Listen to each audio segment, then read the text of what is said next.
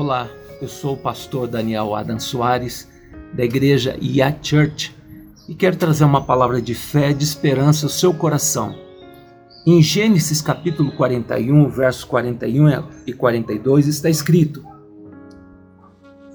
Ó Faraó, disse mais a José: Vê, eu te estabeleço sobre toda a terra do Egito e o Faraó tirou do dedo seu anel e colocou no dedo de José, e mandou que vestisse com linho fino e colocou uma corrente de ouro fino em volta do seu pescoço. José se tornou governador de todo o Egito. Agora, muitas vezes nós invejamos quem está no poder, quem está no pódio, mas muitas vezes nós não temos ideia o que essa pessoa ralou, quanto padeceu, quanto sofreu para chegar onde chegou. José, aqui a Bíblia narra, é, Jacó amou a José porque ele era filho da, da amada esposa Raquel e, e ele acabou tendo um relacionamento diferenciado com seus próprios filhos dando muita preferência para José e assim despertou muita inveja, que chegou ao ponto que os seus irmãos ele tentaram a matar a José. E José tem, tem um sonho que ele vai ser governador e ele guarda aquele sonho no seu coração e acaba contando o sonho para os seus irmãos, para o seu pai, e todos acharam que, que realmente é um sonho absurdo, como você vai governar nós, você vai ser o governador. Que coisa absurda. E a partir daquele momento, Satanás ele entra em cena e fomenta no coração dos irmãos de José a matar a José, a acabar com aquele sonhador. Mas a Bíblia fala que Deus estava com José. Lançaram na cisterna e aí pensaram bem, vamos ganhar dinheiro vendendo José para as para os amalequitas que estavam indo para o Egito. Assim venderam a José. E chegando José no Egito, ele foi comprado por um capitão do exército de Faraó chamado Potifar. E a Bíblia fala a partir do momento que ele entrou naquela casa, ele prosperou, Deus abençoou a vida eh, de Potifar e toda a sua família. Mas de repente a esposa de Potifar ela tentou seduzir José e José foge e ele acaba sendo preso injustamente. Mas na prisão, José conheceu dois homens que foram presos, que trabalhavam para Faraó, e tiveram um sonho enigmático, e José revelou o sonho dos dois.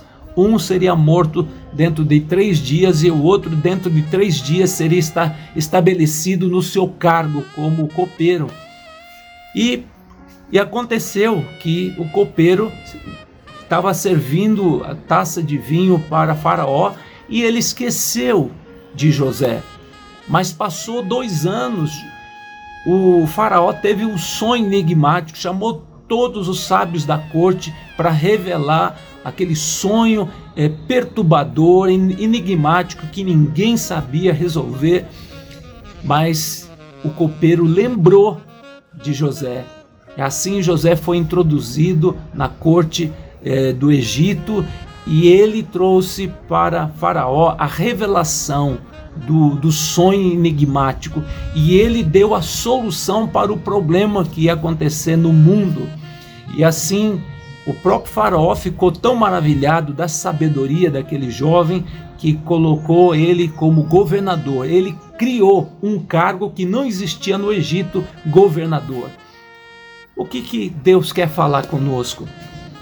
Satanás, ele vai tentar de, toda, de todas as maneiras sabotar o sonho que Deus deu para você, mas que você segure o sonho, que você é, persevere no sonho, orando, clamando a Deus, porque saiba que as promessas também de Deus são condicionais. Se eu não desviar nem para a direita nem para a esquerda, Deus vai cumprir os sonhos. Então, no meio do caminho, o inimigo vai colocar muitas situações, armadilhas para roubar o teu sonho, mas que você guarde o teu sonho, que você persevere firme na fé, não abra mão, não negocie o que Deus tem para você.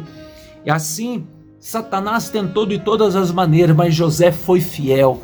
Que você seja fiel, porque Deus tem sonhos para a sua vida e Deus vai cumprir, mas que você persevere em oração, seja fiel, esteja focado nas promessas do Senhor e ande pela fé. Você pode não entender o processo, mas saiba que todas as coisas vão cooperar para o seu bem, porque Deus está te forjando, Deus está trabalhando no teu caráter, porque quando Deus entregar a promessa nas tuas mãos, você estará habilitado, preparado para administrar mostrar aquilo que Deus tem para você. Então eu quero te desafiar, persevere, seja fiel nas promessas de Deus, não se des, não desvie nem para a direita nem para a esquerda, esteja focado nas promessas, porque Deus vai te honrar e Deus tem o melhor para você. Eu quero orar por você neste momento. Pai, que o Senhor guarde o coração de todos, Pai, que estão aflitos e que estão questionando por que tanta demora, Senhor, por que as promessas tardam. Senhor, que o Senhor venha preparar esses corações para a promessa, Senhor.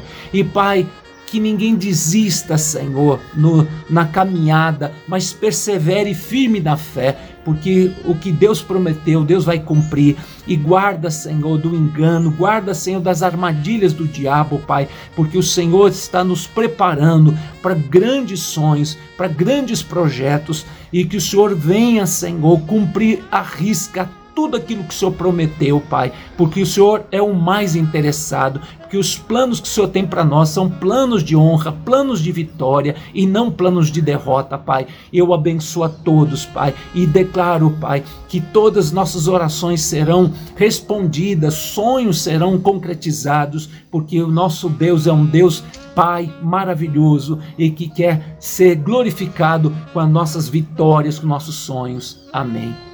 Que Deus te abençoe com esta palavra.